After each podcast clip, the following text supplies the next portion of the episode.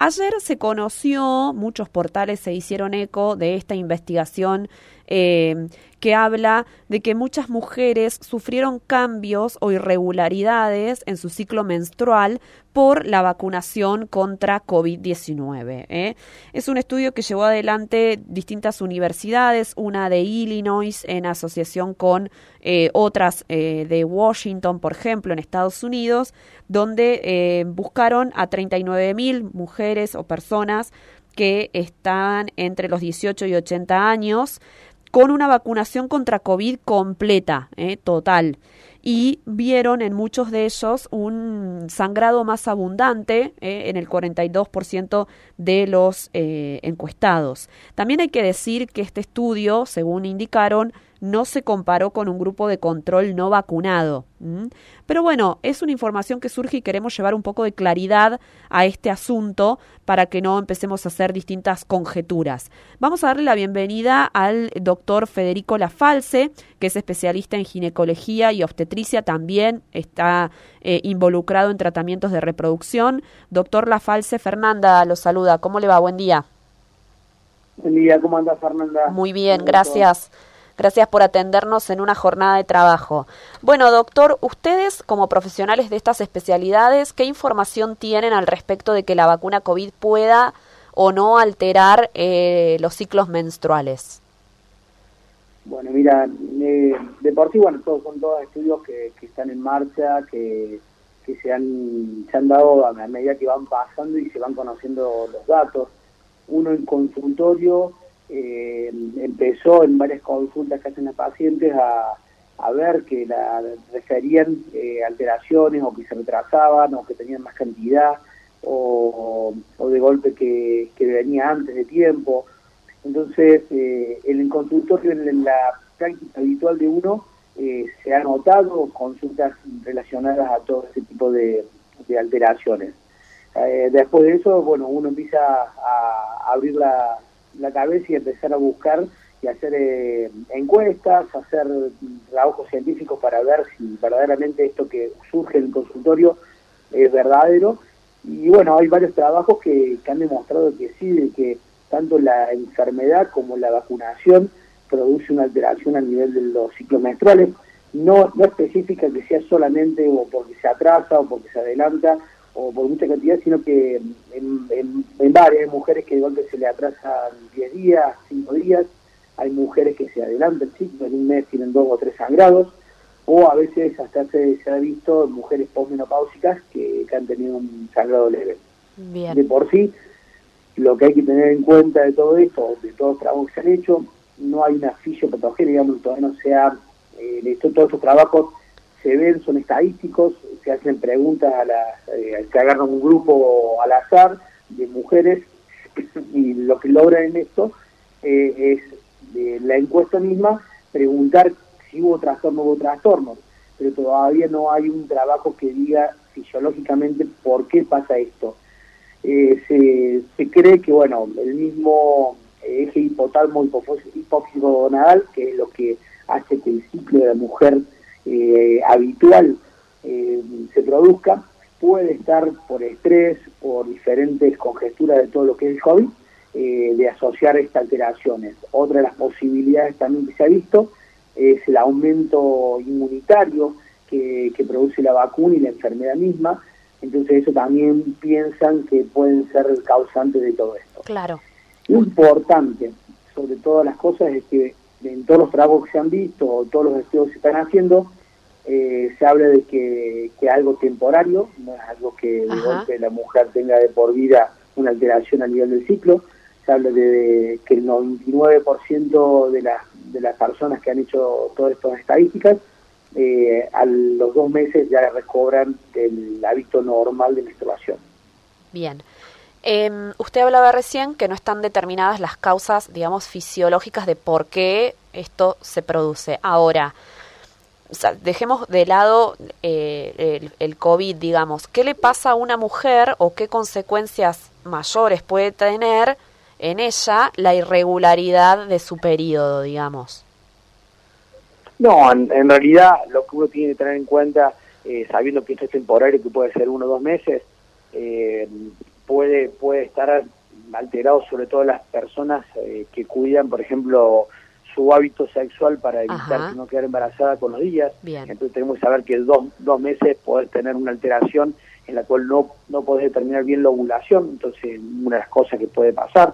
Después, bueno, siempre eh, el, tema de, de, que si viene dos meses al mes o que viene mucha cantidad, eh, la molestia del tema de, estar cambiándose la toallita o la copita menstrual. Eh, pero no, no, no mucho más de eso, en sentido, volviendo a lo que es temporal. En unos dos meses el ritmo menstrual vuelve a lo habitual, entonces hay que saber que si la paciente eh, o la, mujer se vacuna y, y, en esos dos meses tiene irregularidades, posiblemente esté relacionado con la vacuna, con la enfermedad. Claro.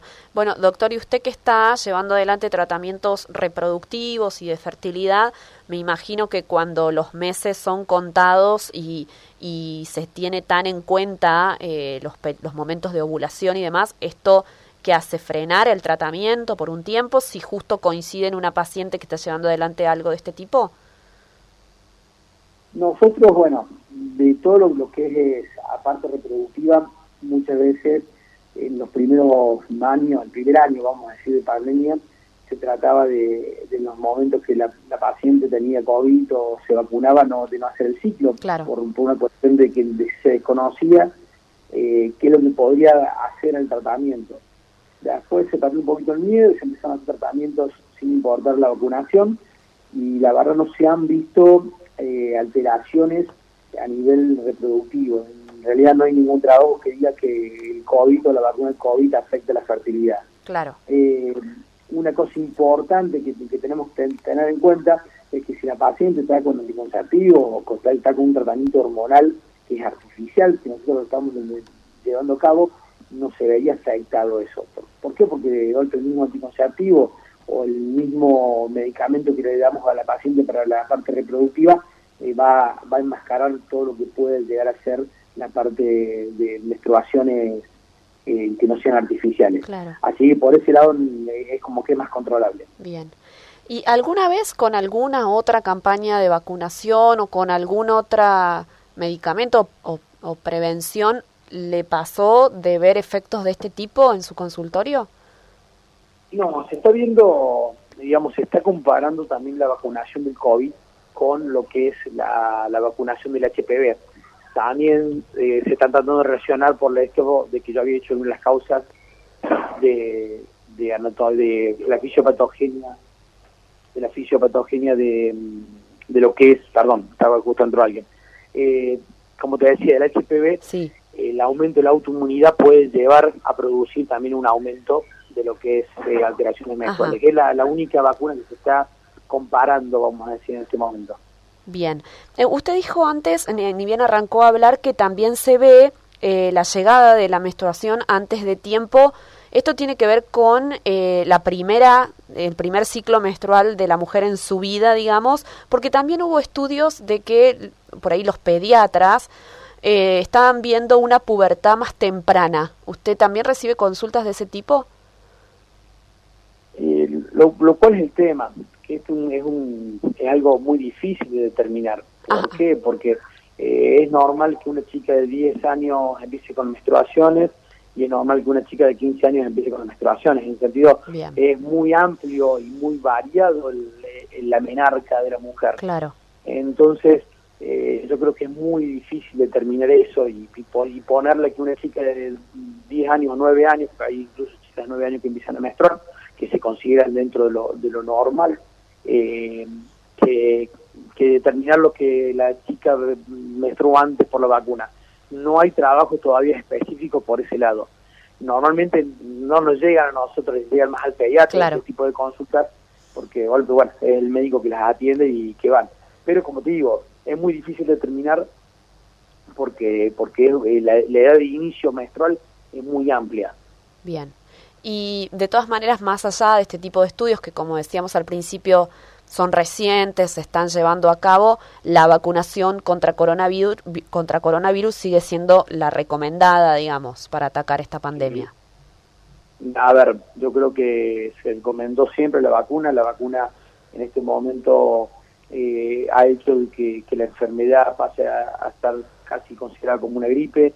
Eh, yo creo que se sigue, se tienen que seguir vacunando, más allá de, algunas reacciones adversas que puede producir, pero entre riesgo y beneficios siempre es recomendado vacunar. Bien, bien. Bueno, doctor, eh, muchas gracias por habernos atendido, por habernos aclarado todo este panorama respecto de por ahí estas noticias que generan mucho revuelo, sobre todo en los entornos virtuales y redes sociales, ¿no? Y queríamos llevar tranquilidad a, los oyentes. Bueno, primero muchas gracias por, por llamarme e invitarme y con gusto, bueno, todo lo que se pueda aclarar siempre es importante aclararlo y que la gente esté tranquila. Bien. Eh, volviendo al tema, eh, esto es algo pasajero, temporario y no, no, no afecta la, la vida de ninguna mujer más allá de dos meses. Bien, bien. Doctor Federico Lafalce, gracias por estos minutos. A ustedes. Que tenga buen día. Bueno, ahí estábamos con el doctor que es ginecólogo, obstetra, también trabaja en eh, el Laboratorio de Clínica Regional del Sur, el Centro de Reproducción Asistida, CREA, para eh, llevar adelante todos los tratamientos de reproducción, ¿no?